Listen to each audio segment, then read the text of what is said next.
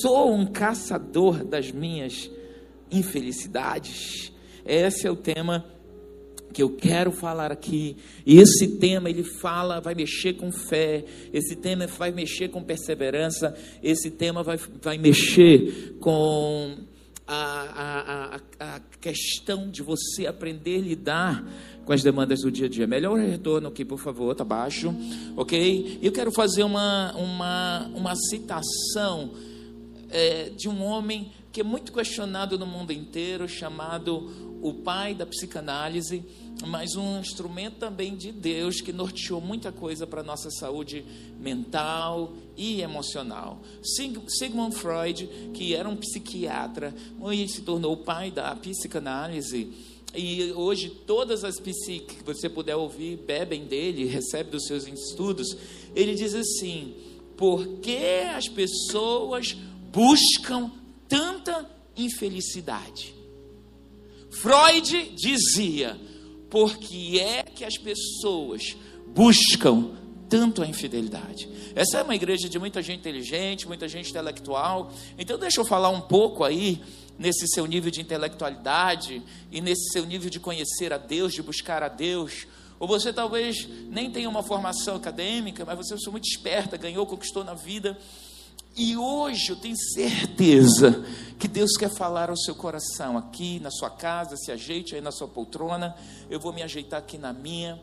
E por que é que as pessoas buscam tanta infelicidade? E aí ele vai mais adiante e diz assim: e por que é que quando elas encontram a infelicidade, elas se surpreendem? Busca, faz, pinta a borda, pinta o sete, pinta o diabo a quatro. Está buscando infelicidade. Aí quando encontra, oh, Senhor, por que o Senhor? Deus diz eu. Por que é? E aí Eclesiastes 7, 28, a Bíblia diz assim. Olha que coisa interessante, abra sua Bíblia. Eclesiastes 7, 28 diz: Eis, eis Eis o que tão somente eu achei: que Deus fez o homem reto. Mas, Eclesiastes 7, 28, não está batendo aí? Cadê a, a versão? Eis o que tão somente achei. Ok? Vai para o 29, pula para o 29. Ele, tá ali, desculpa, é que no 28 ele está falando mal das mulheres. Não, amor, mas é uma coisa assim, ó, que ele diz assim, eu achei, volta aí para o 28, pra, sem invocação nenhuma, mas olha só, juízo que ainda procuro, não achei, entre mil homens achei um como esperava, mas entre tantas mulheres não achei nem sequer uma, você quer um homem de verdade, Ah, então eu não quero briga com as mulheres, são maravilhosas. É que ele tinha mil mulheres e tudo não valia nada. Aí ele chegou a essa conclusão. Diferente de você que está nos ouvindo. Amém? Em nome de Jesus Cristo. Vamos lá, olha só, o 29. 29, vai para o 29, que é a chave. Eis o que tão somente achei: que Deus fez o homem reto. Deus fez o homem bem. Mas ele se meteu em muitas encrencas. Coloca no NTHL, NTLH, na versão de hoje, coloca esse mesmo 729. Deus diz assim, 729, atento aí, por favor.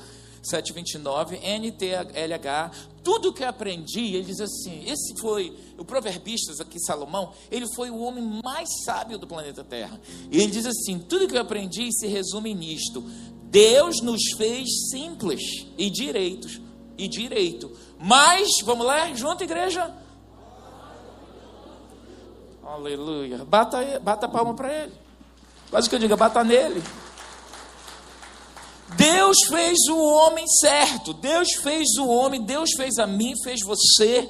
Há coisas na nossa vida que estão certas, que estão corretas, mas a gente complica muito, né? Eu tenho um programa, um canal no YouTube que o nome é Descomplicando. Porque a vida é muito simples, a gente é que complica. E aqui o proverbista, esse homem mais inteligente do mundo, mais sábio do mundo, ele fala sobre essa questão. Agora, Provérbios 5, 21, a Bíblia diz também algo muito interessante. Provérbios 5, 21 diz: Quanto ao perverso, as suas iniquidades o prenderão. Ok? É o 521, 521, 521, ok. Porque o caminho do homem está perante os olhos do Senhor, ele considera todas as suas veredas. Vá para o 22 aí agora. E aí ele vai, ele vai, é, pula para o 22. Quanto ao perverso, eu estou trocando aqui as, as, as bolas, aí estou confundindo os rapazes lá em cima, perdão. Quanto ao perverso, suas iniquidades o prenderão. Presta atenção. E com as cordas do seu pecado, cordas, será amarrado. Quanto ao perverso, a pessoa que anda na perversidade, que faz o mal, que planta coisas ruins, que sai de um processo moral correto, as suas iniquidades, as suas atitudes erradas, te prendem, te amarram, manietam você, e essas cordas do seu pecado, você vai ficar preso. Não prospera financeiramente, não prospera no casamento, não sei, não entendo, você está amarrado por causa das iniquidades que podemos acumular na vida. Provérbios 5, 10, 14. 5, 10. E aí ele vai falar assim: para que dos teus bens não se fartem os estranhos e o fruto do teu trabalho não entre em casa alheia. Está falando aqui de homens que vão para fora do casamento, fazem filho lá e tem que dar pensão. E diz assim: e gemas no fim de tua vida quando se consumir a tua carne e o teu corpo, gemas no fim da tua vida, quando consumires a tua carne e o teu corpo, e digas, ou no fim da tua vida, chegar na velhice, né, quando a gente quebra a cara, muitas vezes, ou faz burrice, aí diz assim, para que você, quando chegar lá no fim, aí você não diga assim, oh, como eu aborreci, cara, o ensino, Despre... Olha, eu desprezei na, na, minha vida a disciplina. Se eu tivesse sido mais disciplinado, eu não tinha fumado tanto. Se eu tivesse sido mais disciplinado, eu não tinha pego essa diabetes. Se eu tivesse disciplinado mais o meu corpo, minha alimentação, eu não era uma pessoa hipertensa hoje. Se eu tivesse disciplinado, eu não ia estar tão obeso, doente, porque obesidade é doença. No final, digas. Porque vai chegar um final quando a gente se autodestrói. E diga, e desprezou meu coração disciplina. Sabe quando a sua esposa diz assim, amor, vai se tratar, ah, que nada, eu sou forte. Você está desprezando a disciplina. Eu vou entrar mais fundo nisso aí. Para você entender. Ele diz, ainda vai dizer assim, na hora da dor: Não escutei a voz dos que me ensinavam.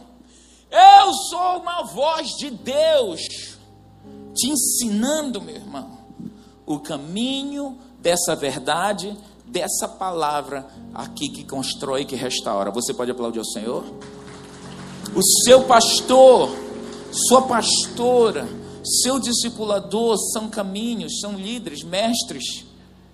E aí, às vezes a gente está indo em hospitais, às vezes a gente está fazendo velórios, às vezes a gente está em situações tão inusitadas, enxugando lágrimas, de, de, de viúvas, enxugando lágrimas de divorciados, porque não ouviram o ensino dos mestres.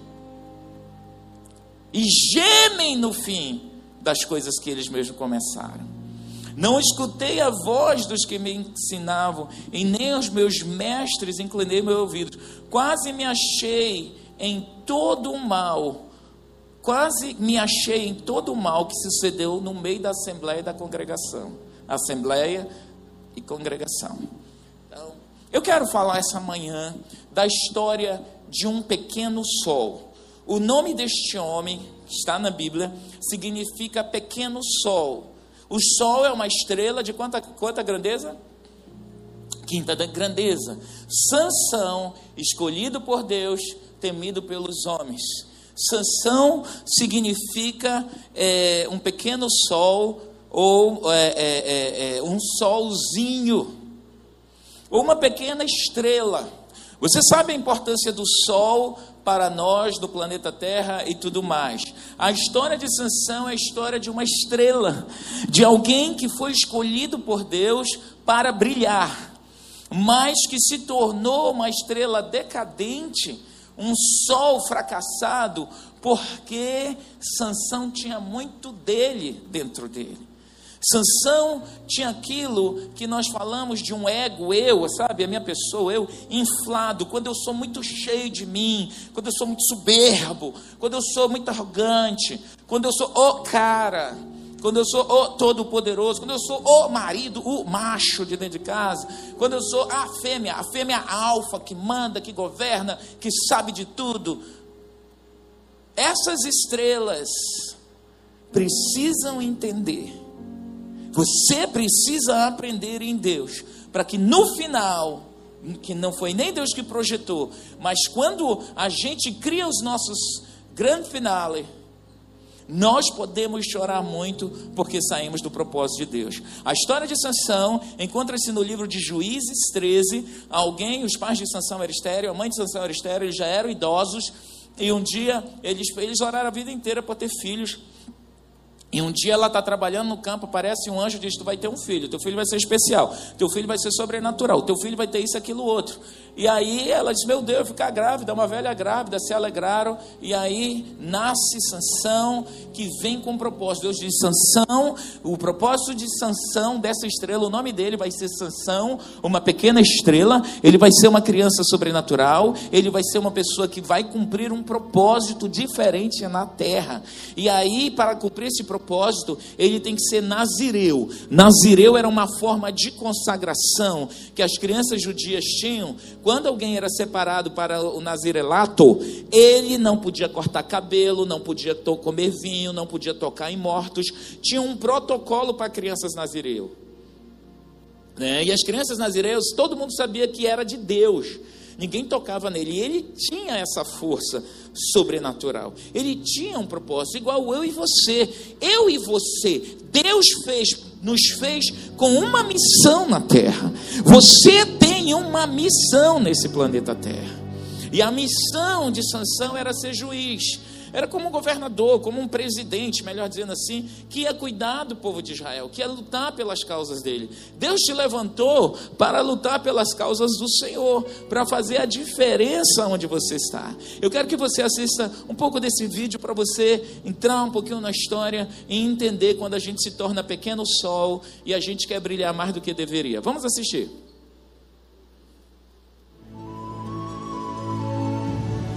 Sansão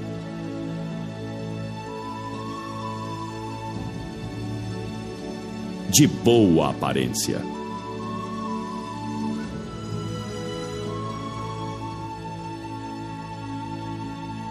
Um homem forte.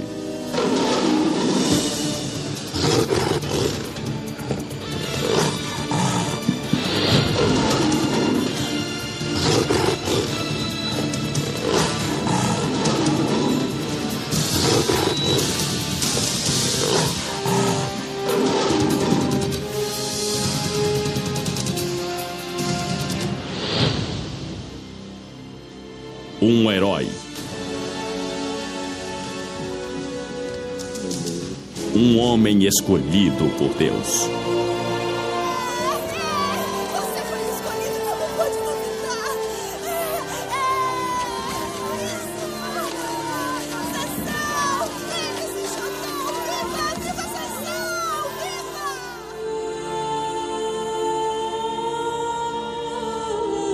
Sansão tinha um segredo sobre a sua força sobrenatural.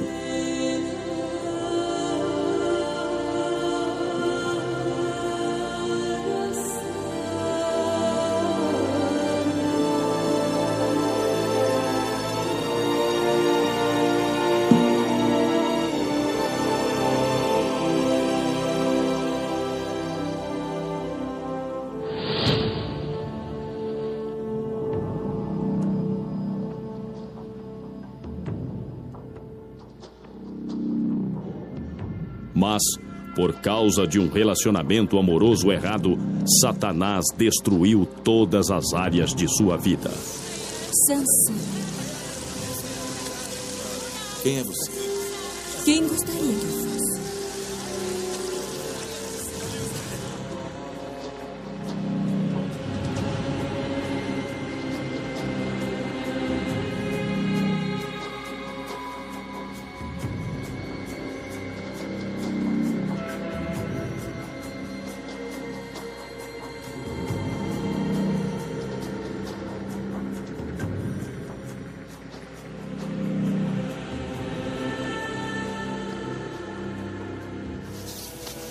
Mas agora Agora, é preciso. abaixe isso. Porque o amor ainda é mais forte. Ah, sim. O amor.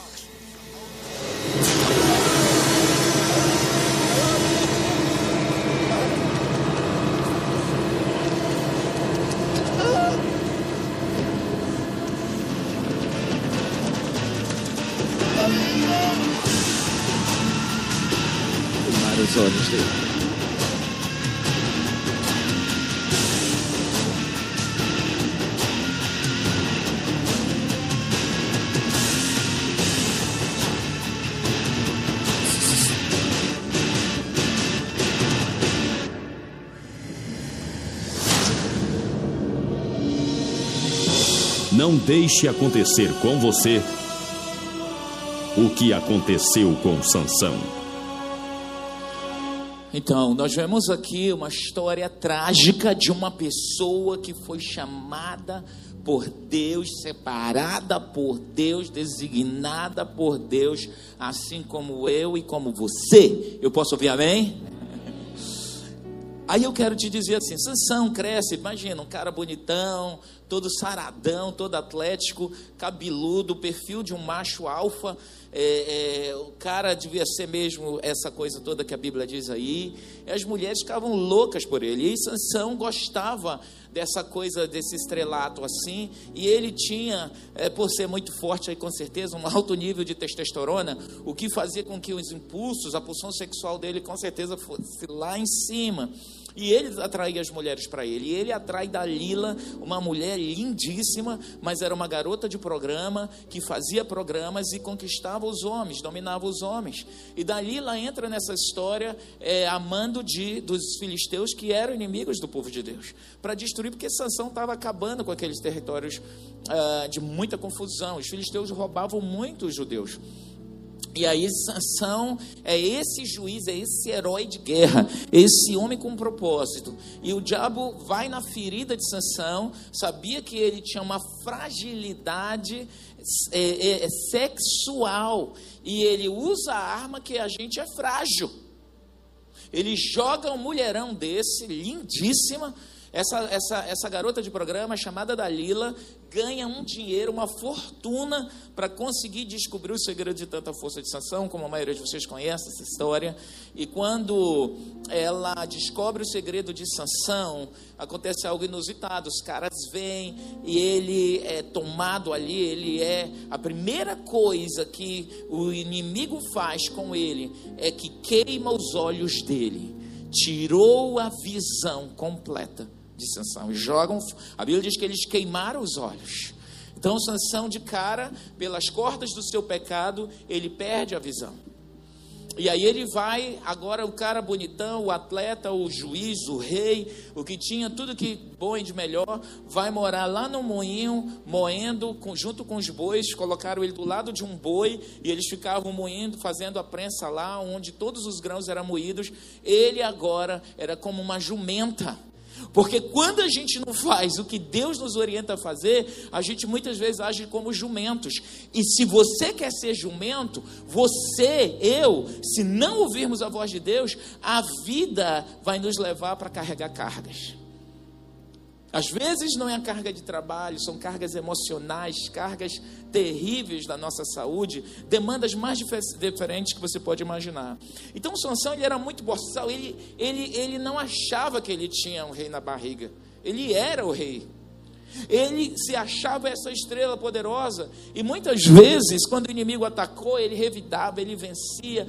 Antes de cair todo o pecado máximo, ele passa a ter uma vida vai morar com Dalila, né? Tem aquela vida lá na, na, naqueles bordéis, vive por ali, e aí é onde todo, toda vez o inimigo vinha atacava ele, ele tinha vitórias. Mas no dia que a última gota pingou, no, no dia em que a tolerância de Deus, eu quero dizer uma coisa: tem níveis de tolerância. Há níveis de tolerância da misericórdia de Deus. Deus é bom, Deus é misericordioso, mas ele tem níveis. No dia que ultrapassou, Sansão ultrapassou todos esses níveis, olha o que aconteceu lá em Juízes 16, 20. O inimigo veio sobre ele. Juízes 16, 20. E Sansão diz: Não, eu vou vencer esses caras igual eu sempre venci. Né? E aí disse ela, Dalila, que tinha armado o esquema para os inimigos lá entrarem. Ela disse: Sansão, os filisteus vêm sobre ti, Sansão. E ele estava despertado do seu sono é, o que está escrito aí? Ele despertado do seu sono, o que está escrito aí? Olhe para as telas. O que está escrito aí? Tendo ele despertado do seu sono, disse consigo mesmo. O que, que ele disse, igreja? Sairei ainda esta vez como dantes. Eu vou sair dessa como sempre e vou uh, me livrar. Esses filisteus não são nada. Aí, qual que, que diz? Por que, que ele disse aí? E me livrarei. Por quê? Porque, igreja, o que está escrito?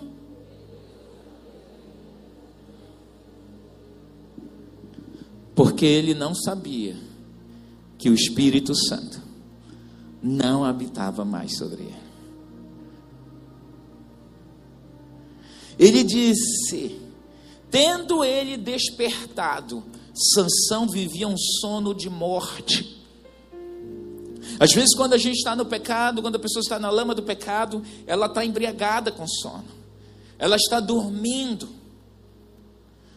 E muitas situações que vêm sobre nós, nós não reagimos, a pessoa não reage. O pecado adormece, ele amarra, ele tem cordas. Ele amarra pessoas, situações, e a pessoa que está em sono profundo não consegue se defender. Quando ele acordou ali, ele ainda no sono, ele pensou consigo mesmo que ele era o sol, ele era o poderoso, ele era uma estrela que brilhava, ele era o cara que tinha controle de tudo, ele era uma pessoa que sabia sim o que ele estava fazendo, ele tinha força, ele tinha vigor, ninguém sabia mais que ele. Sabe essa atitude? E aí ele diz: Pensou consigo mesmo, eu vou me livrar. Eu sempre me livrei, sempre tive escapatórias. Quero te dizer que nem sempre você vai se livrar. Tem um alerta para você aqui: ei, você nem sempre vai se livrar. A Bíblia diz que a história dos antigos foram escritas da Bíblia, dos heróis da Bíblia foram escritas para nós como advertência, para nós não cairmos nos erros deles e para a gente evitar. Sansão era essa estrela, esse cara poderoso que sabia de tudo. Ele disse: Eu vou sair dessa, pode deixar o texto aí, eu vou sair dessa como me livrei, como sempre me livrei. Sabe, não, isso passa, não, isso é lezeira dessa mulher, não, isso é lezeira desse patrão, não, isso é coisa do governo, não, é, deixa para lá, se morrer, enterra. É, deixa para lá. Eu sou assim mesmo, se quiser fica comigo, se não quiser procura outro.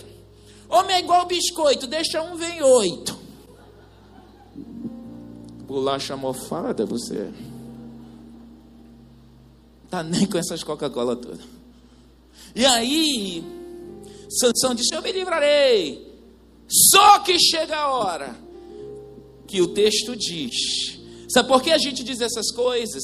Às vezes, porque a gente é muito estrela.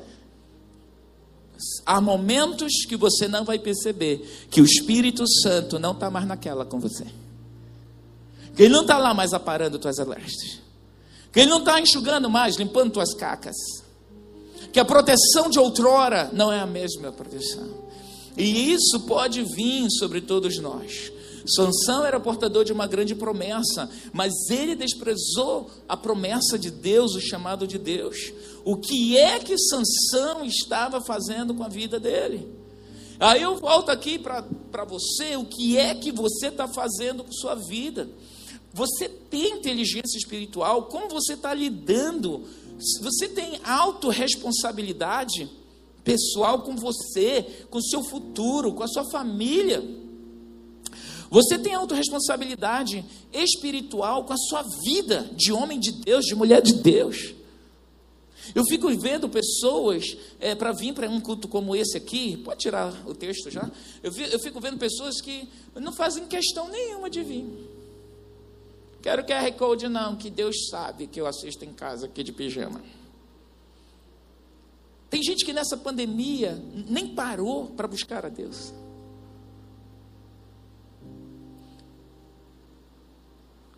Como muitas vezes a gente não tem responsabilidade espiritual de cuidarmos do Espírito Santo que habita em nós.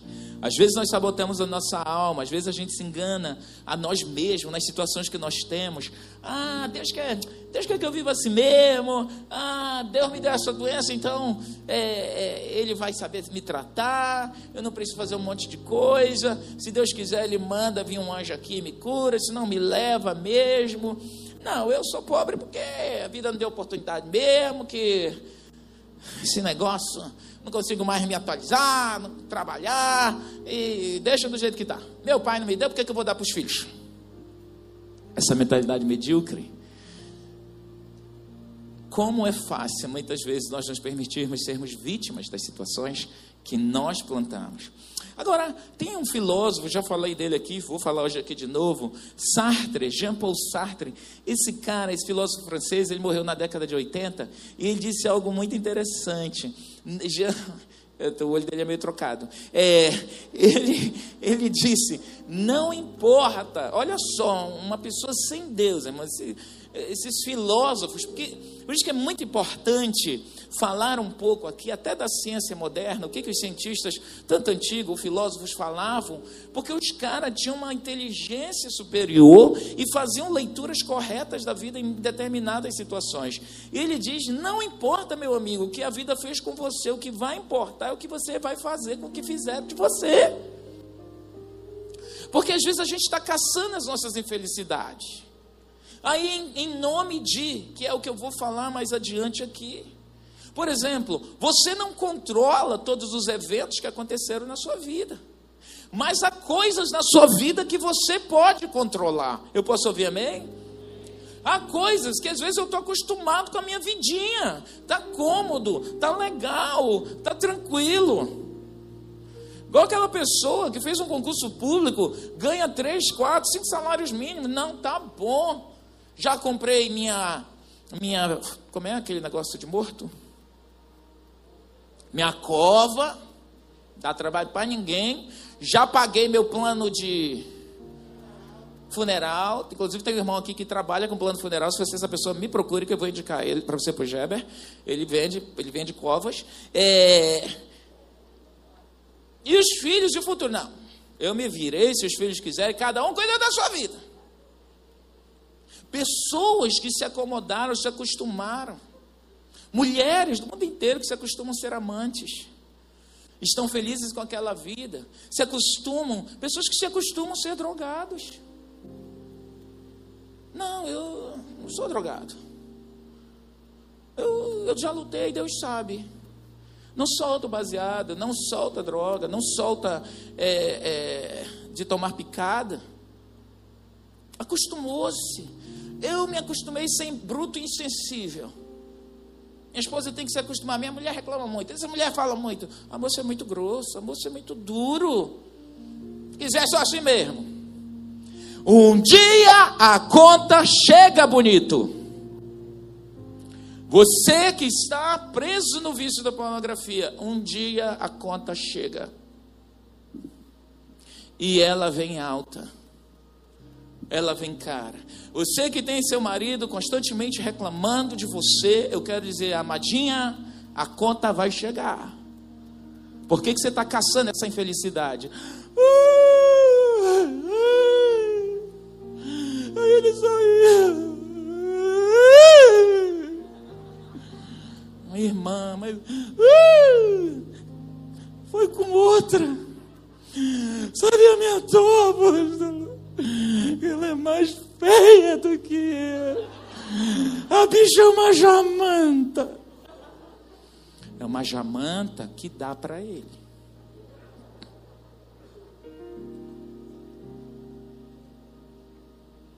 Você pensa que a gente não ouve isso?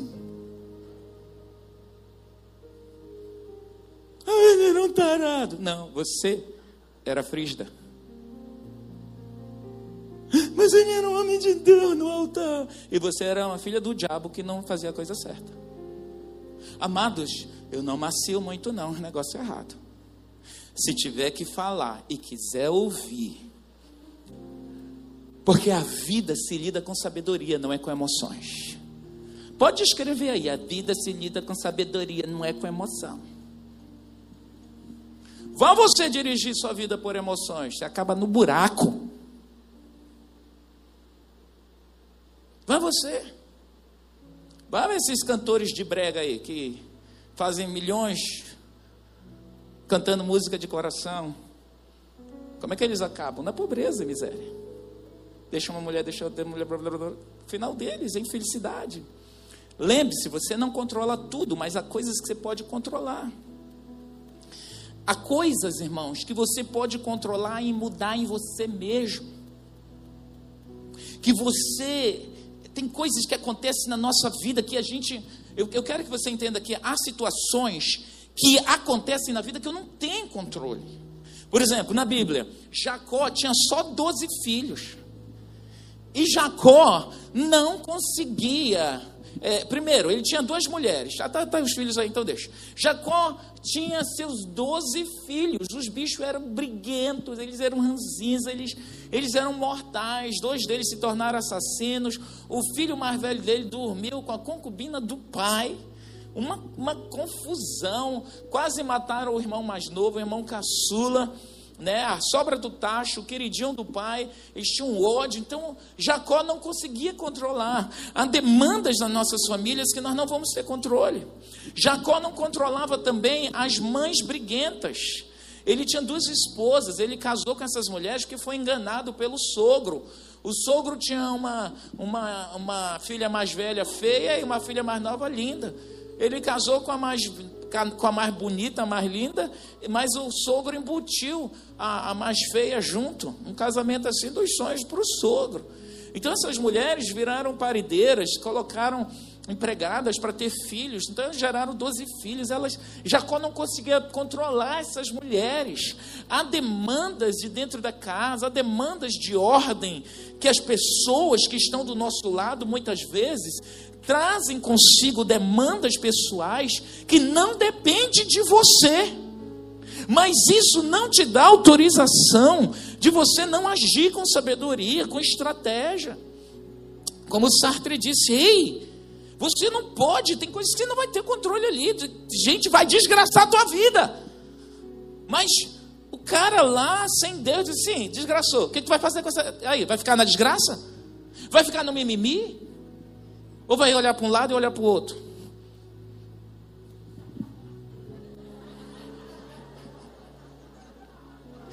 Alguém disse, você que está nesse podcast nos ouvindo, a imagem que botaram aqui é de Jean Paul Sartre, ele era zarolho, está um olho olhando para um lado, o outro olhando para o outro. Era zarolho, mas enxergava melhor que a gente. Olha aí, gente.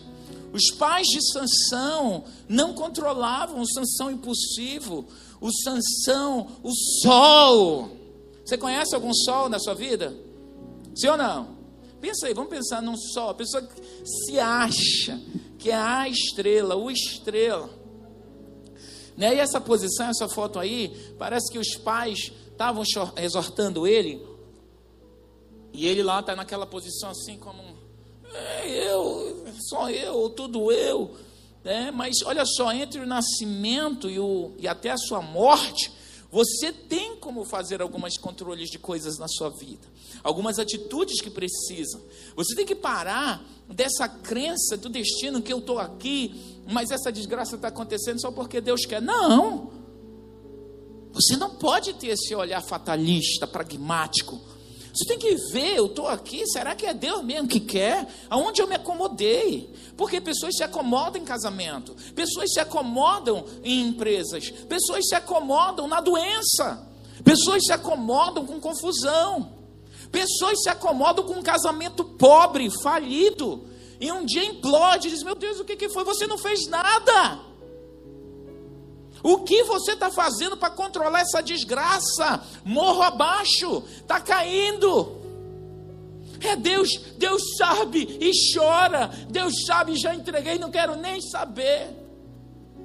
Tem gente que diz assim: Olha, eu não fui no médico porque eu não queria nem saber, porque eu tive medo de ter um câncer. E aí você não foi? Não. vai morrer com câncer. Quantas pessoas enterramos mulheres com o seio, dois, três anos, vertendo sangue? E não iam para o médico porque eu estava com medo de ser câncer. Mulheres tolas, mulheres com miomas. Nossa, você está grávida? Não, 10 miomas aqui. Que não foi? Tenho medo. Não tenho dinheiro. Vai lá na, no médico da igreja. Eu não, depois ele vai me ver na igreja, vai lembrar de mim na hora do exame. Eu disse, ô oh, preciosa.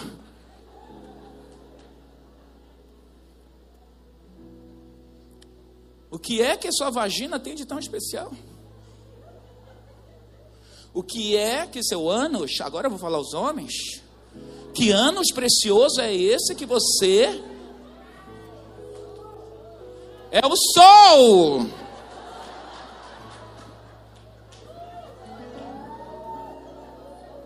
Você tem que fazer exame de próstata. Eu vou lá botar para o cara botar em mim. Vai morrer, amado. Porque assim como o câncer de mama mata mulheres, câncer de próstata mata homens.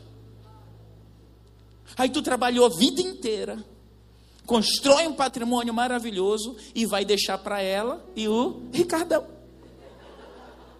Porque você não quis mostrar o seu precioso. O médico, qual o problema, gente? E as mulheres dizem o quê? Para a morte ou para o exame? Ah, tá. Não sei não. Amor, eu não vi tu responder. Você pode, podemos controlar? Ah, não há eventos que podemos controlar? Podemos. Você pode controlar sua saúde. A maioria das pessoas disfarça. Às vezes as pessoas são fracassadas e, e olham para alguém que está tendo, tá tendo sucesso e dizem assim: Não, na realidade eu sempre fui azarado. Na realidade, fulano está dando certo porque conheceu pessoas, aquilo. Não. 90%, 99% das pessoas mais bem-sucedidas não foi por talento, foi por esforço. Eu vejo muitos empresários aqui da igreja trabalham igual cavalo velho, muita, maioria deles. Mais de 90% deles. Muito trabalho. Tem as coisas que tem, chegam aí nos carros bonitos, fazem doações, participam, têm células ou frequentam células, mas ninguém tem vida fácil. Aí tem outros, não, eu estou pobre porque não tive a oportunidade. Não. Eu tenho pessoas nessa igreja extremamente prósperas, que começaram seus patrimônios, suas riquezas, fazendo banca na frente da casa. Levantando de madrugada, correndo atrás, enfrentando o dia a dia. Há eventos que eu posso controlar. Queria tanto passar na OAB e não estuda. Ah, eu não tenho tempo. Arrume tempo de madrugada. Se arrumava tempo para ficar nas festas até 3, 4 da manhã, 5. Arrume tempo para estudar. Eu queria tanto ser médico. Você está estudando? Deus sabe. Há eventos que eu posso controlar. Você é jovem que está aí, faz parte da geração nem nem. O que, que é a geração nem nem? Nem trabalha, nem estuda. Novo fenômeno entre os jovens no Brasil inteiro. Por que o nem, nem? Aí eu vou dizer nem, nem, nem. Porque quando fizer 30, nem trabalho, nem emprego, não, nem, nem trabalho, nem estudo, nem dinheiro. Vai para o Bolsa Família. Aí vai reclamar. Há coisas que eu posso controlar, eu vou me meter no estudo, eu vou atrás, eu vou lutar eu vou me esforçar.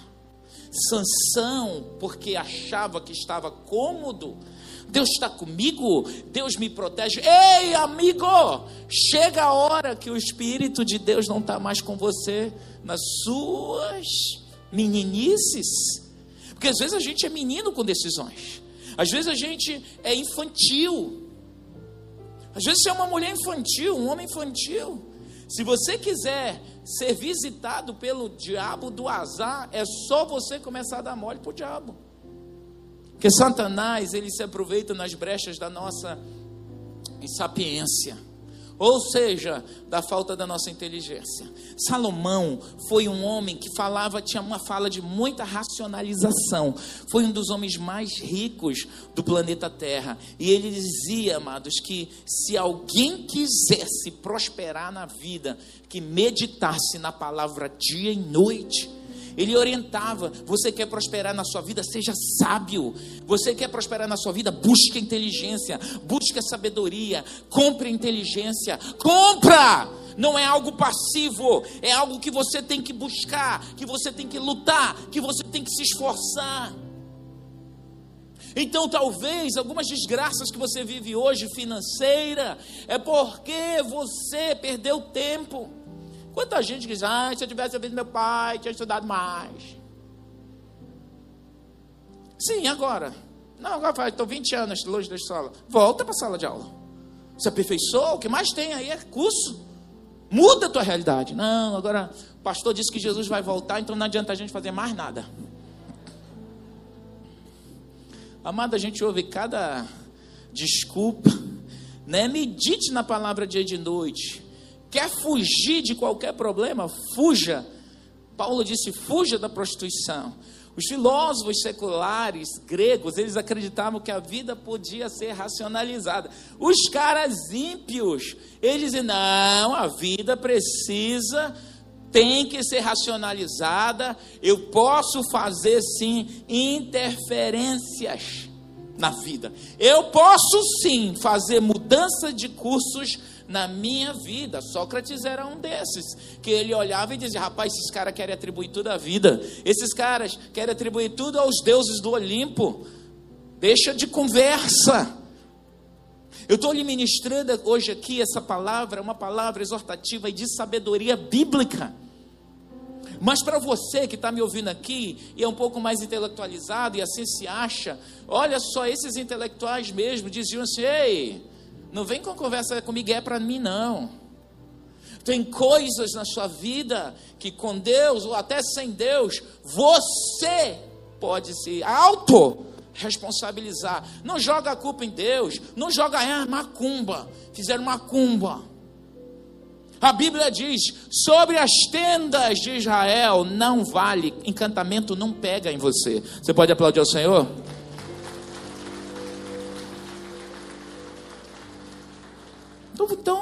Macumba que vai te pegar. Mas você pode, não, eu sou assim, porque ah, essa história que dizem aí por causa da minha raça, porque eu sou mulher, sou negra, sou homem negro, sou. As pessoas dizem, olha, esse discurso é racista. Eu vi um negro falando, ele disse assim: olha, negro é raça ele disse: Eu sou preto. Aí dá um show, esculhamba com um monte de gente aí, com um discurso esquerdista sobre questões de raças, que não é o caso aqui. Mas às vezes a gente se acomoda. Vou mais profundo. A gente se acomoda em ser solzinho. Acha que nada vai mudar. Acha que tudo pode ser. A Bíblia diz assim: não dê lugar ao diabo. Tem coisas, amados, que não foi o diabo que plantou na tua vida. Tem coisas que não é o Satanás que vai fazer. Amadas mulheres, me escutem aqui. Tem coisas que não é o Satanás que vai fazer no teu marido, é você. Marido, tem coisas que não é o diabo. O diabo às vezes tem até medo de você. Como diz o apóstolo René, tem homem que o diabo tem até medo de ficar endemoniado dele. Agora, caia na real. Sansão demorou. Sabe quando Sansão caiu na real?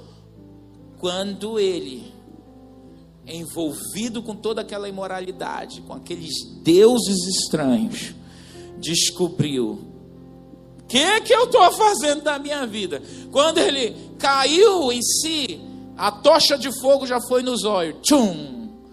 Perde logo a visão. Tu nunca usou mesmo? Tchum! Tu nunca usou tua inteligência? Tchum! Queimaram a vista de Sansão e removeram dele seus cabelos, que era uma das possíveis fontes da consagração de Sansão. Na realidade, não é o corte de cabelo de Sansão que o enfraquece, mas a sua vida de iniquidade. Ele quebrou o voto do nazirelado. E por conta disso o inimigo veio e destruiu. Porque o que eu estou fazendo da minha vida? Então, e- eu preciso me perguntar e, e saber assim: o que está acontecendo com a minha vida diz respeito também com aquilo que eu estou envolvido, que eu gosto de fazer muitas vezes. Por que, que eu me acomodei na preguiça? Por que, que alguns jovens se entregam às, às demandas sexuais fora de um relacionamento santo e dizem: Ah, Deus entende minhas necessidades fisiológicas. Às vezes, os adictors, os, os, os adictor é um nome bonitinho para viciado em drogas. Eles ali estão tão acostumados com essa posição que, assim, Deus entende. Deus sabe que, ah, eu não gosto de ir para a igreja não, o apóstolo Arão fala muito, demora, quanto termina?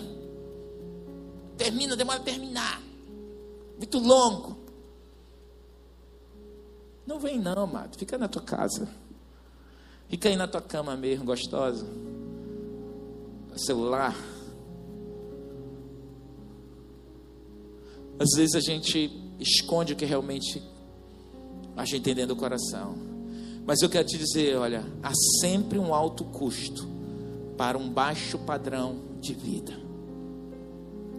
Você que quer viver baixos padrões de vida, arrumar uma mulher fora do casamento, se entregar na ideologia aí dos gêneros, essa coisa de, de sexual, essa guerra aí de homo, homoafetividade, essa coisa de drogas, vou lhe dizer, há sempre um alto custo para um baixo padrão de vida.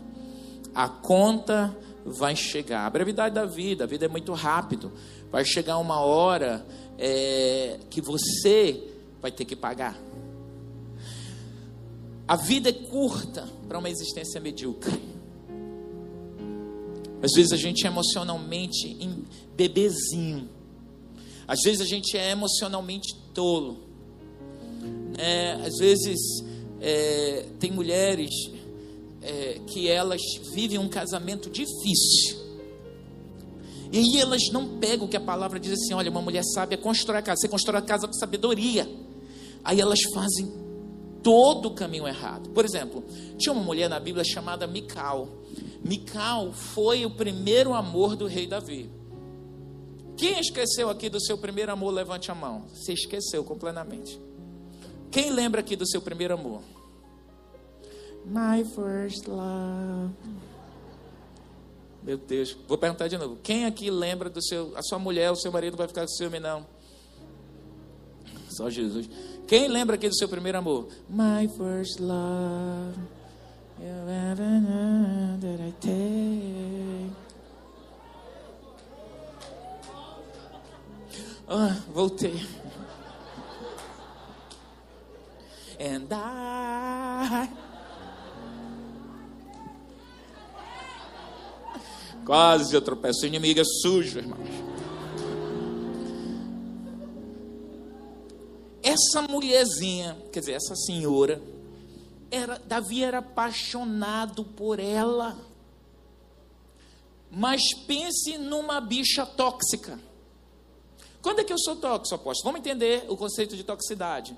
Por exemplo, se eu pintasse aqui, mandasse os rapazes aqui da, da logística viesse, pintasse o templo ontem de noite, pintasse tudo aqui. Você ia chegar aqui de manhã e ia estar com cheiro de tinta. Como é que você ia se sentir? Mal, tem gente que lagrima, tem gente que passa mal mesmo, pessoas mais alérgicas, gente que tem renite alérgica, então ficar na porta lá e dizer que absurdo, quem fez essa burrice? Tem culto. Isso é tóxico.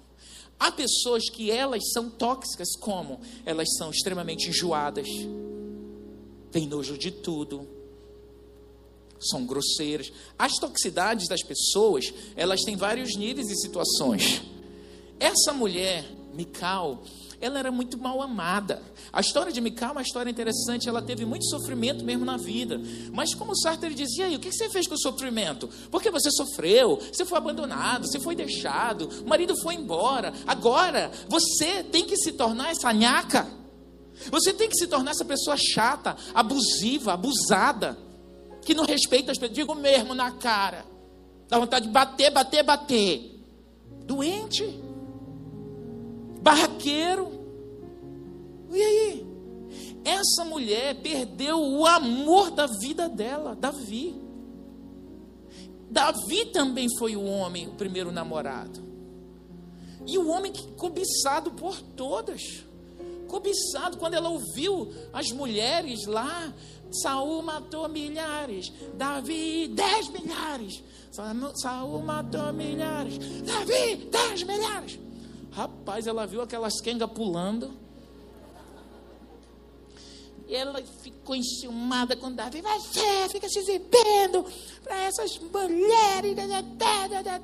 Davi disse: Mical, meu amor, meu Deus, eu vim de uma guerra. Eu trouxe riquezas para a família. Eu estava trabalhando.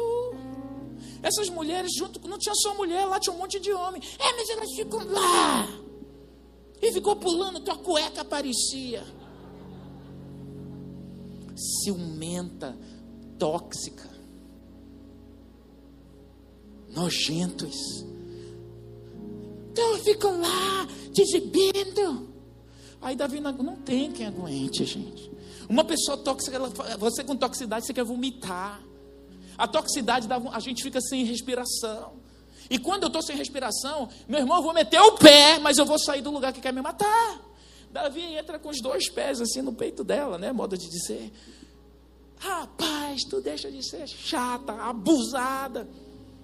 O teu pai já mexeu com o sogro, era um problema de família ali. O teu pai é que era para ser rei, mas ele era pior, foi ruim. Deus deu foi para mim, não foi para o teu pai. Aí começaram a discutir. Naquele dia, essa mulher perdeu o homem que amava, porque ela achava assim.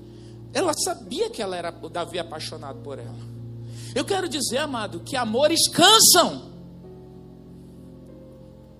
Por isso, você que tem seu maridinho, sua esposa aqui, pare de abuso, porque um dia, um dia, a tampa da chaleira explode. Explode ou não explode? Explode. Quem quiser ficar comigo é assim.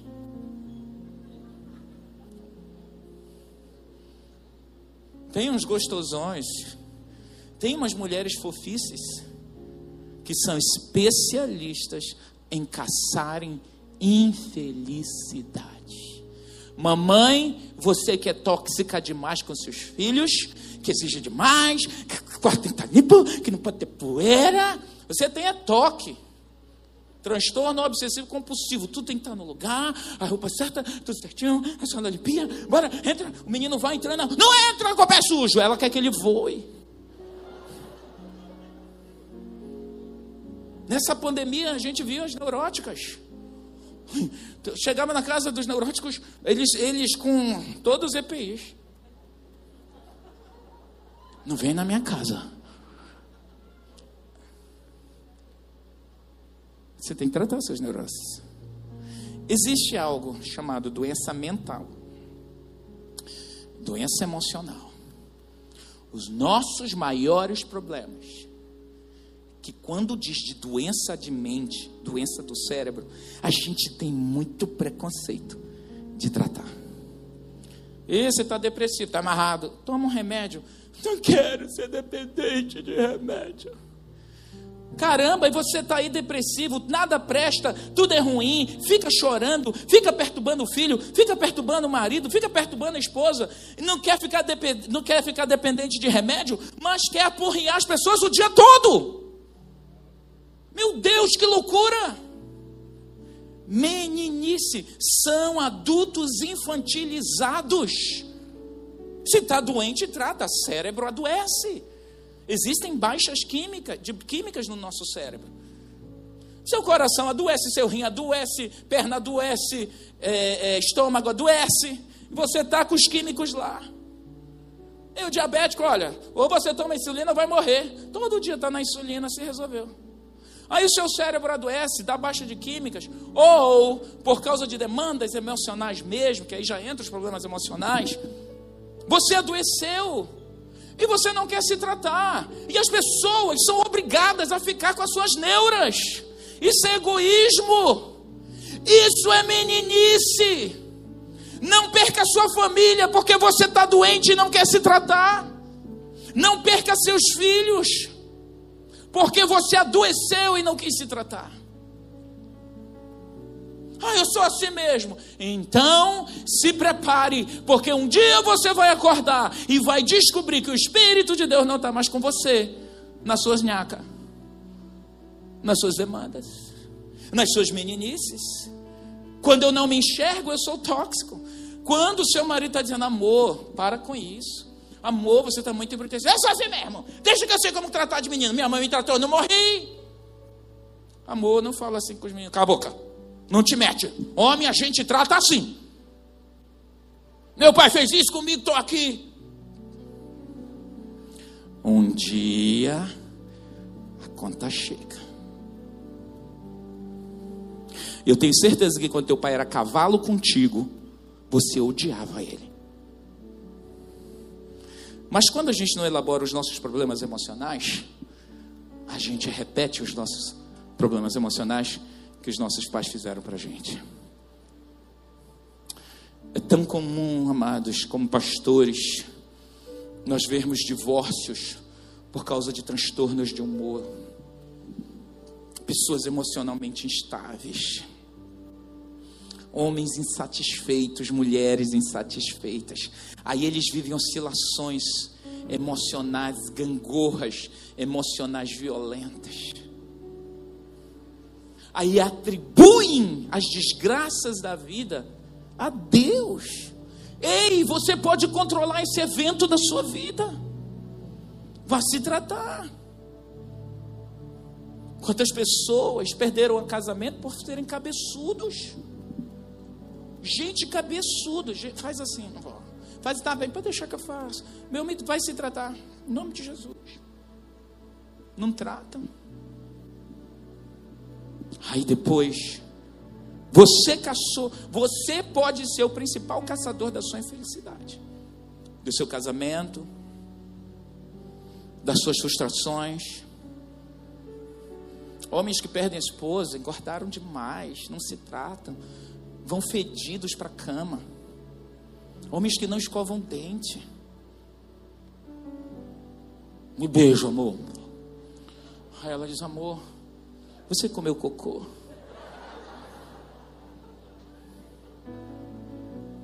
Eu vi alguém postando no Face assim. Agora, esse negócio de máscara é de Deus, porque quem, quem tem mau hálito vai cheirar o seu cocô o dia todo. Eu disse, meu Deus, que criatividade, que sede de vingança. Temos dentistas pode tratar seu problema. O doutor João está aqui, cirurgião dentista. Ah, não é dente, dente está bem. Então é seu estômago. Tem uma doutora Daniele, gastro, para tratar. A maioria dos problemas de, de halitose, que é o nome bonitinho para mau hálito, para boca podre, é digestivo.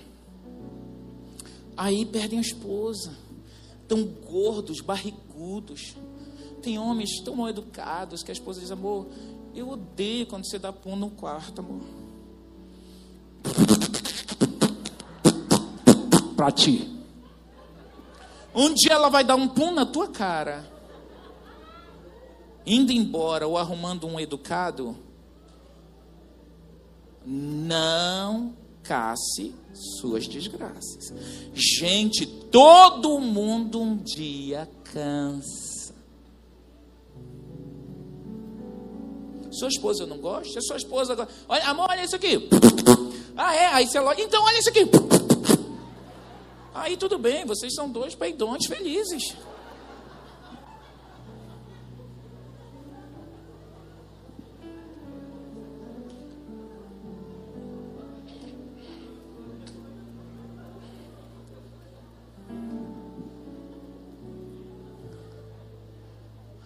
Homens que não têm mais ereção.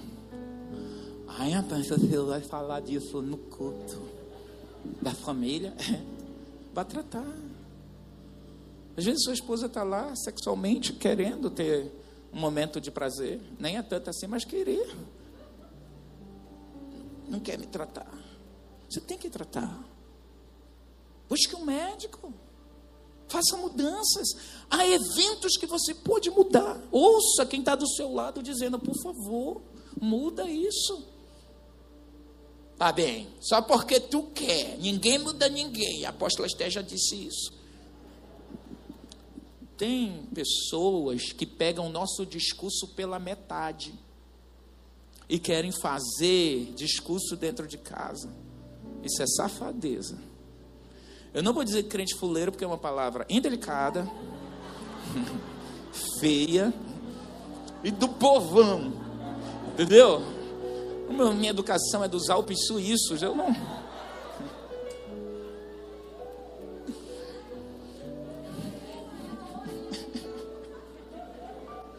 Mas pão as pessoas davam lá, minha filha. Então se tratar, se cuida. Há eventos. Minha mulher está dizendo que vai vir revanche. Há eventos que a gente pode se mudar na nossa vida. Quantos homens embrutecidos abusaram emocionalmente de suas esposas e elas, ó, avaram, meu amigo. Não, minha mulher me ama. Até quando? Às vezes ela diga, fica só esperando. Desgraçado, safado. Deixa essa cria crescer. Na hora que a cria cresce, meu amigo, vai para lá. Outra coisa, quero pensão. Não subestime. Quantos pais choram a ausência dos filhos porque tem que ser aquele modus operandi que e vai aí tem a crise da mudança de gerações, atitudes, economia, é, cultura. Se você não fizer as adaptações e as habilidades, você perde seus filhos. A gente pode perder os filhos. No meu tempo, velho, já passou. Agora tu tem que fazer uma atualização do que você precisa fazer certo. E não errado que seu pai fazia, ou até certo que o seu fazia, que ele fazia, mas o certo daquela época, você tem que adaptar para essa. Adapte. Não vai, eu não estou falando de conivência com erros, eu estou falando de adaptações, de eventos que se pode controlar. Não espere a desgraça chegar à sua casa. Não espere que seu casamento se destrua. Não espere seu casamento acabar para depois que acabar você buscar ajuda, entrar em campanhas de jejum, de oração, porque você foi burro e não orou antes. Porque você tomou a decisão de não se tratar, porque quem tinha que se tratar era ele. Quem tinha que se tratar era ela. Ela que era enjoada, ela que era isso, ela que é aquilo. Não espere a desgraça bater na sua casa. Eu vos falo pelo Espírito de Deus. Deixa o Espírito do Senhor, a sabedoria do Senhor entrar no teu coração, tomar posse da tua vida. Mova-se pela sabedoria dos céus. Eu posso ouvir amém, igreja? Não espere o câncer tomar conta de você. Busque o um médico. Essa gastrite que você tem medo de fazer, uma endoscopia. Busque um médico. Ai, eu estava com medo de ser câncer. Deixe de ser infantil. Deixe de ser criança. Criança que tem medo. Aí isso é muito comum com os homens. Deixa eu falar aqui. A mulher tem que pegar, embora, neném. Aí leva o neném, um cavalo de 45 anos, um jegue, porque tem medo de ir ao médico. Você querer que a sua esposa lhe acompanhe é uma coisa. Agora, só vai se estiver morrendo. Você está plantando coisa ruim. A sabedoria, ela constrói, ela edifica. A sabedoria de um homem, uma mulher de Deus, ela toma passos decisivos. Mesmo que se tiver cortar na carne, corte na carne. Porque somos emotivos demais, perdemos muitas bênçãos. Às vezes se aborrece com o patrão. Quer dizer, ah, então pronto. Aí se quiser acabar com o meu salário merreca de 20 mil, me demite. Patrão, tchum, tchum. Ninguém é insubstituível. Tem sempre alguém querendo a tua vaga. Tem ou não tem? E sempre pela metade quer. Até aceita a metade. Não seja um funcionário tolo. Tem sempre alguém querendo seu emprego. E tem sempre alguém que pagaria metade, receberia metade para ter tua vaga. Então não subestime, porque chega uma hora que as coisas acontecem.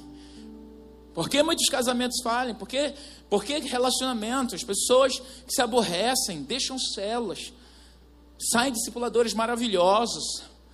Tem gente que sai de igrejas que cresceram, amam aquela igreja, mas porque um dia se aborreceram, ficaram emburradas, retiveram a bênção. Você que é uma pessoa emburrada, se aborrece o tempo inteiro, que é rancoroso, que não perdoa, você está com um problema sério, amado. Aí eu quero te dizer, vá se tratar, você precisa de ajuda emocional. Os psicólogos, eles são especialistas em olhar as nossas emoções e mexer nelas. Os psicanalistas, eles vão te analisar e dizer assim: olha, essa atitude sua tá, não tá boa.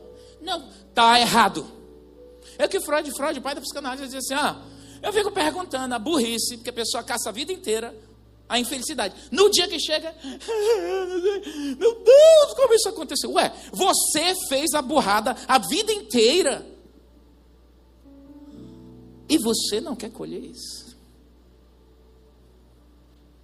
Não existe. A vida é assim, feita de decisões, de escolhas.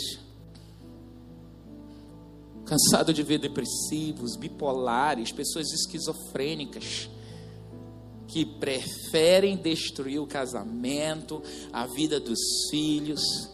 Tá cheio de gente bipolar aí. Não tratam. Olha, você está numa igreja que a gente tem tratamento gratuito psicológico psicanalítico, nós temos terapia de casais, temos terapia para quem é, divorciou, nós, nós temos um projeto, pode ser, amados, eu não conheço uma igreja que tenha tantos projetos psicoterapêuticos para ajudar as pessoas a se entenderem.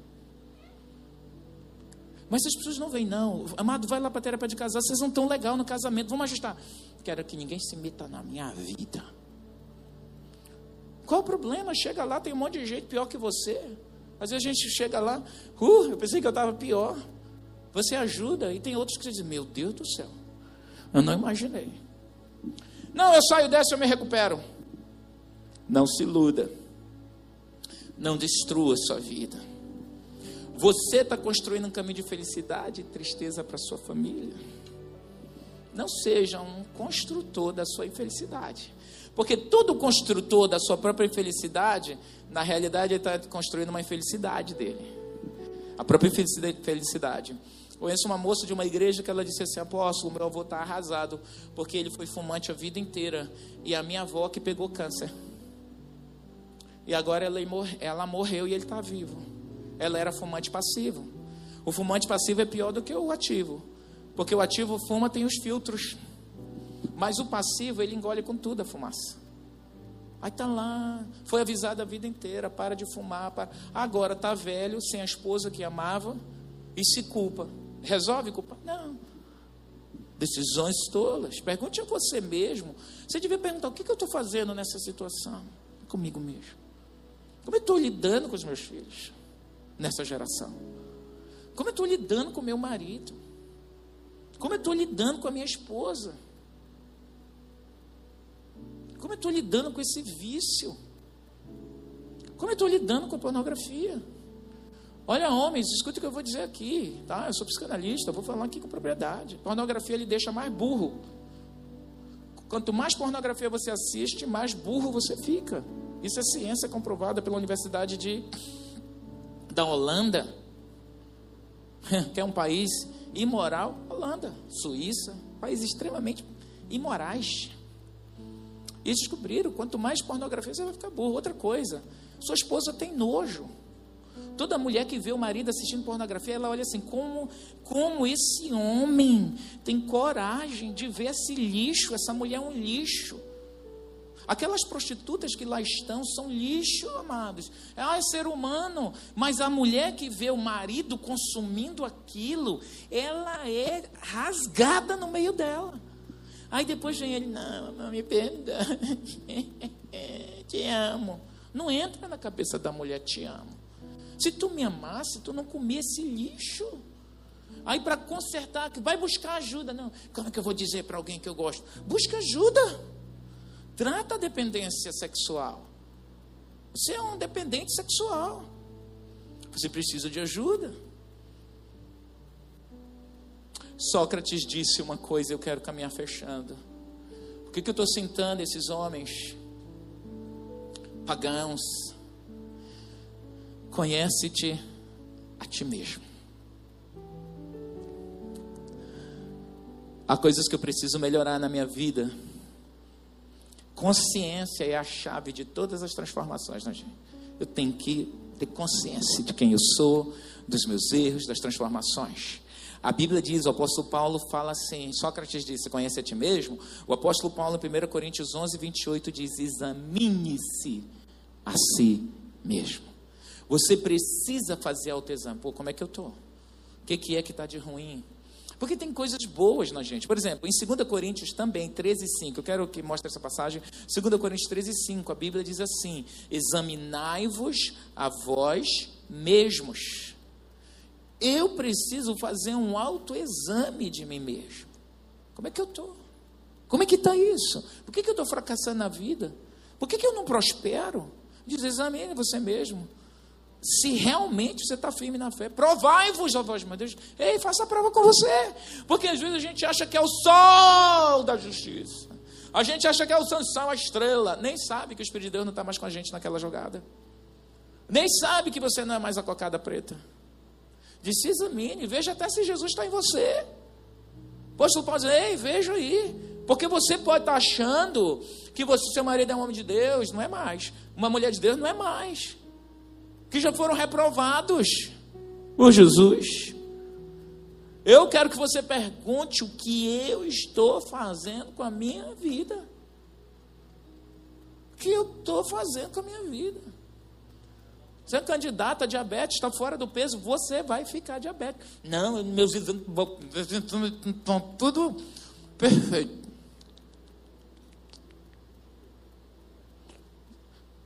Todo obeso é doente. Obesidade é doença. Trate a sua obesidade. Ah, eu não tenho dinheiro para comprar verdura, isso, aquilo, outro. Coma uma concha de feijão e duas de arroz com a proteína. Só isso. No almoço, de manhã diminua seu pão e de noite, santo, santa, não jante, lanche. Consigo não vai morrer mais cedo. Se você tem a diabetes porque você adquiriu alguma questão de herança, diabetes 1 e 2 eu sempre confundo, mas tem a diabetes que foi adquirida por doces, por excesso, você está se matando. Aí está lá no hospital, aí lá tem um apóstolo que orar para você na CTI. Se eu tivesse ouvido os meus conselheiros, se eu tivesse apóstolo, se eu tivesse lhe ouvido, meu marido não tinha saído de casa. Aí dá vontade de dar uma bolachada assim. Pá! Como eu sou evangélico, eu não posso fazer essas coisas. Quantos homens a gente enxuga as lágrimas que mulheres vão embora? Não tomou decisões certas. Você está tá engordando? Vá andar. Não tenho dinheiro, ande na rua, tu não paga nada bota um tênis, vai andar. Você esmagrece que só, como diz o caboclo. Você vai ficar tchutchuca. Mas faça um propósito. Porque se você pegar uma diabetes, uma hipertensão, ter problemas cardíacos, sua qualidade de vida vai fazer assim. Nós temos centenas de diabéticos que gostariam de estar aqui nesse culto hoje não tem e não vêm por medo coronavírus. Eu estou falando hoje espírito, alma, corpo e gordura. Tá assim.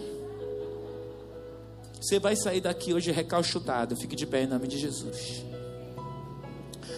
Diga, eu sou um ser em construção.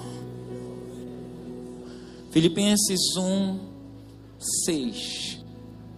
Filipenses 1, 6. O que, que o texto ali diz? Estou plenamente certo de que aquele que começou boa obra em vós há de completá-la até o dia de Cristo Jesus. Esse é meu versículo favorito. Sabe por quê? Nós somos seres inacabados ainda.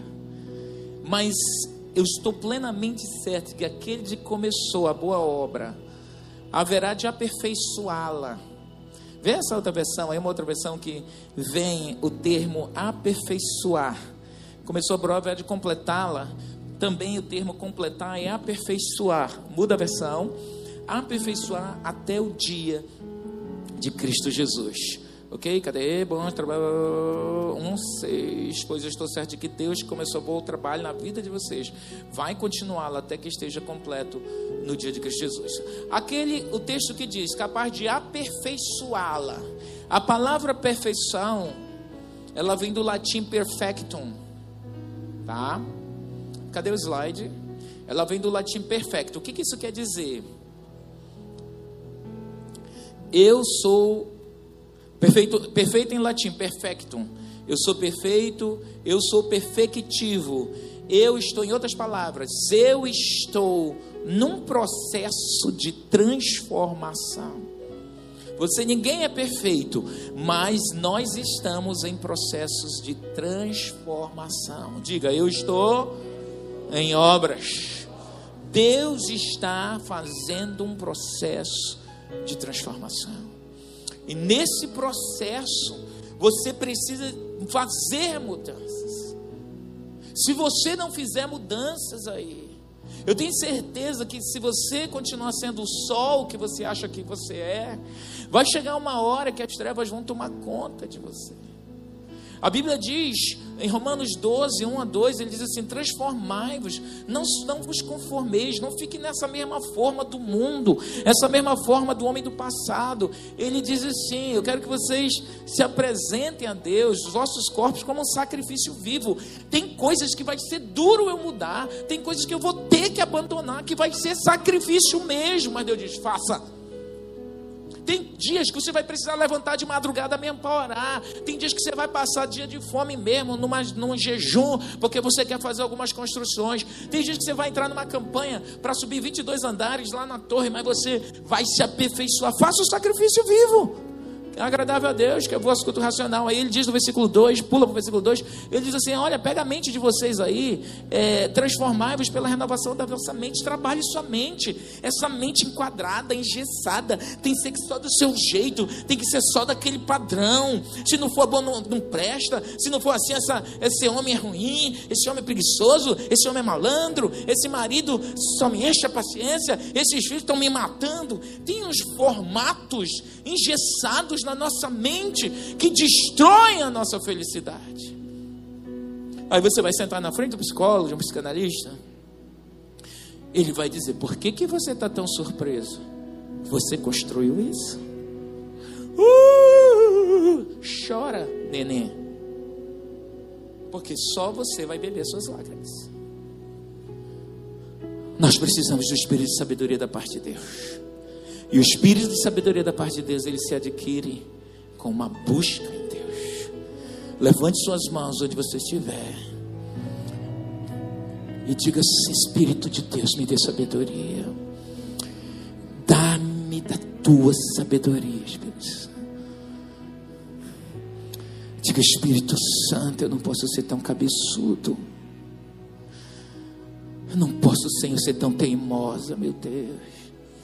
Diga, eu preciso parar de orar para os outros e fazer as mudanças dentro de mim. Tem coisas que seu marido já pediu para mudar, tem coisas que a sua esposa já disse, amor, faz isso. E você está duro ali. Eu vou te perguntar: até quando você acha que o Espírito Santo vai estar com você, Sansão? Até quando? Quando você descobrir que ele não está mais? Quando a desgraça visitar você.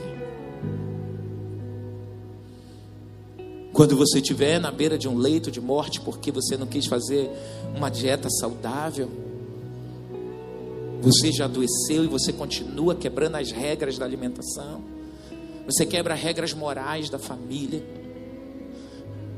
Feche os seus olhos, diz esse Espírito Santo, em nome de Jesus, bota a mão na sua mente assim.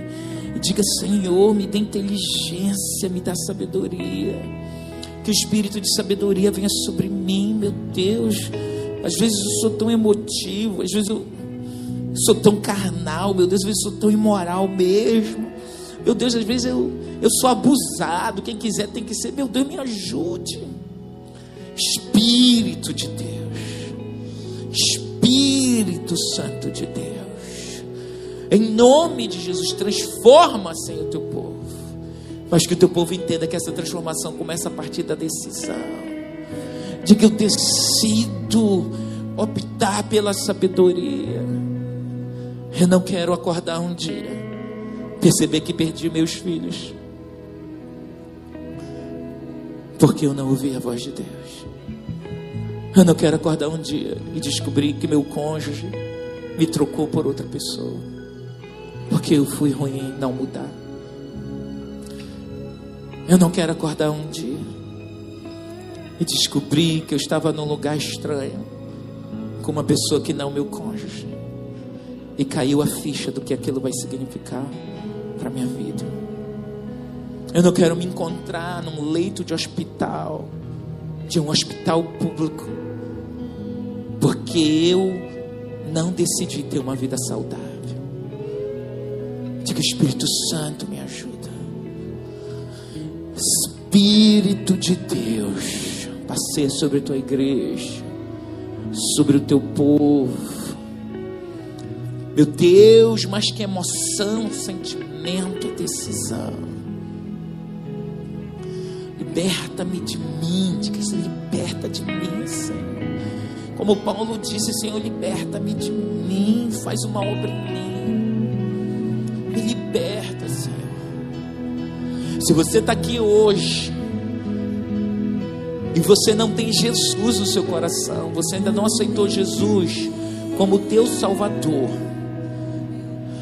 Se você não aceitou Jesus como teu Salvador e você hoje quer virar um cristão, um crente, uma pessoa de Deus, levante sua mão onde você está. Você vai dizer assim, pastor, eu quero.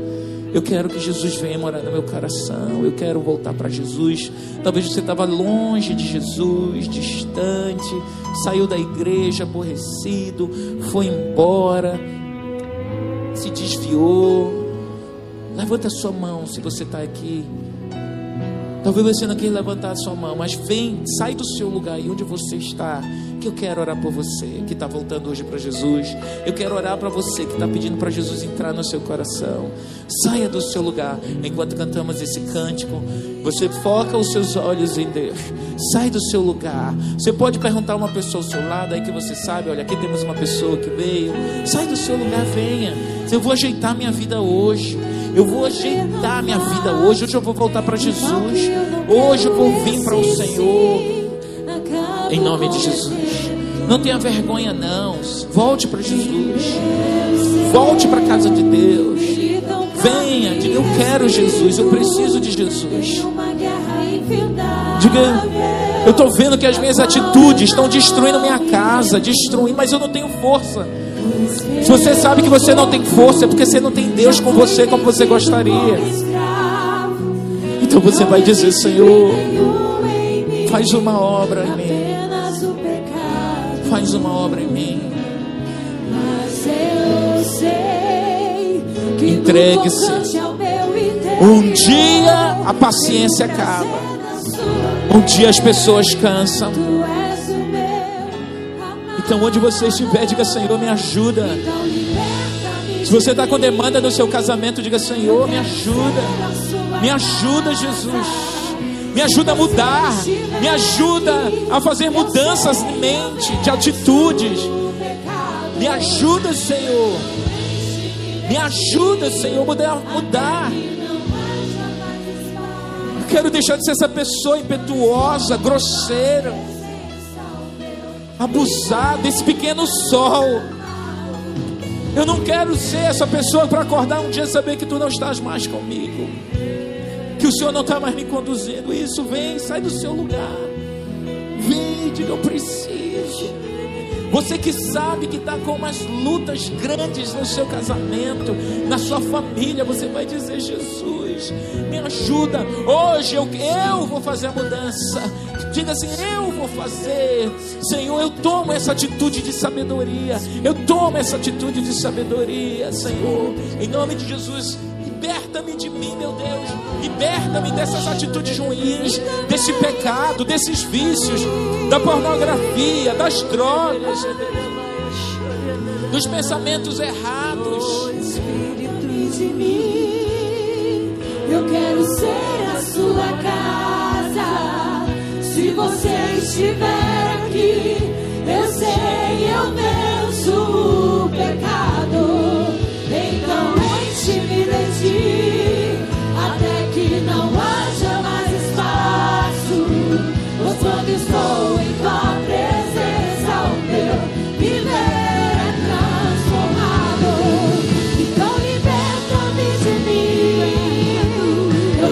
Ser a sua casa.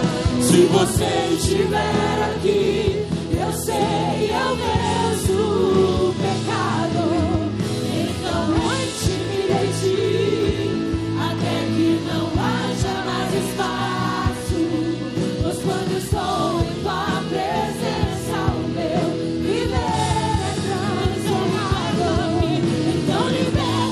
Erga suas mãos para o Senhor.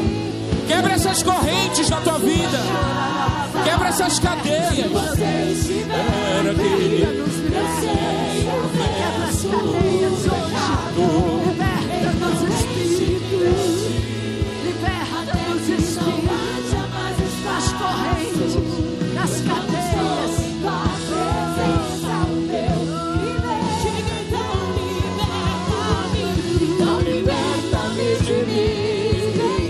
Declare. Quero ser a tua casa. Se você estiver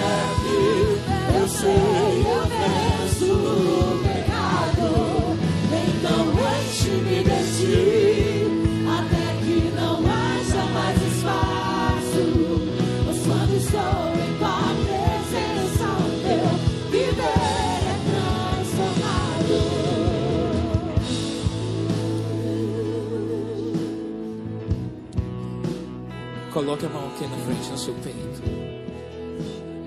Todos vão repetir essa oração. Diga, Senhor, eu reconheço. Eu reconheço. Toda a igreja falando que sou pecador, Sou pecador, que andei distante de ti. distante de Mas hoje Mas hoje eu volto aos teus caminhos. Toma-me, Senhor. Recebe-me, Senhor. Eu te aceito no meu coração aceito no meu como coração, meu Senhor, meu Senhor, como meu Salvador. meu Salvador. Em nome de Jesus, escreve meu nome aí no céu, no livro da vida. A partir de hoje, eu quero te servir em nome de. Jesus. Olha aqui para mim, vocês que estão aqui. A Bíblia diz que quando a gente pede para o Senhor nos perdoar, sabe? Às vezes a gente anda por caminhos, toma atitudes, às vezes a gente, como foi lida, se a gente mesmo destrói a nossa vida. Mas o Senhor, Ele é bom, Ele nos dá, nos dá forças para a gente reconstruir coisas que a gente mesmo derrubou, esbarrou, quebrou. Tem coisas às vezes que são quebradas que realmente não tem mais conserto. Mas quando a gente pede para Jesus entrar, sabe, Ele vai te dando forças, ajudando você a se reconstruir, ajudando a gente mudar. Às vezes a gente é tinhoso mesmo, a gente é cabeçudo, aí Jesus vai amansando essa coisa dura dentro da gente, a gente começa a perceber que a vida não é só assim. E aí ele é tão bom que muitas vezes ele vem com o bálsamo dele e unge as nossas feridas, as nossas dores, as machucaduras que as pessoas fizeram. Ele sara os abandonos que nós vivemos. Ele nos apacenta e nos envolve. E ele reescreve, ele escreve o nosso nome no livro da vida. E aí a luz do sol do Senhor brilha. E a gente começa a brilhar para Jesus. E aí ele vai nos restaurando. O Espírito dele passa a habitar dentro da gente, nos fortalecer para as nossas guerras. E ele nos dá uma grande nova família, cheia de irmãos, de irmãs, de tios, de mães, mais pessoas que vão nos ajudar na jornada em Cristo Jesus. E vocês que vieram aqui à frente, tiveram coragem, obrigado. Mas eu também quero dar um presente para vocês. Eu quero apresentar para vocês a nova família de vocês. Olhe para lá. Olha essa nova família aqui que vocês estão ganhando. Uh! Bem-vindos! Bem-vindos! Bem-vindos! Então liberta-me de mim. Eu ser a sua casa. Se você estiver aqui, Eu quero que vocês sigam essa placa aqui. Sigam essa placa aqui. Ele vai orar por vocês. Vai lá, siga esse pastor aí. Siga eles ali. é Erga suas mãos e declare. Então liberta-me de mim. Eu quero ser a sua casa.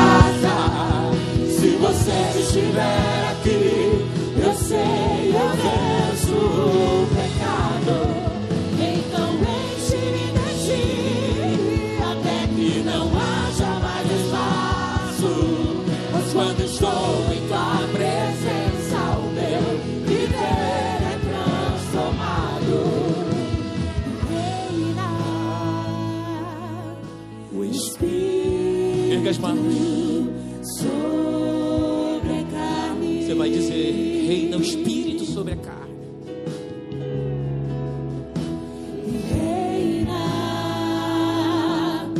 o Espírito sobre a carne. Com as mãos erguidas, diga: Senhor, reina sobre mim.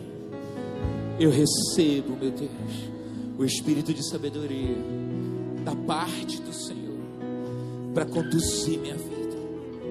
Eu serei um construtor da minha felicidade. Não tenho pactos com infelicidade, nem com fracassos.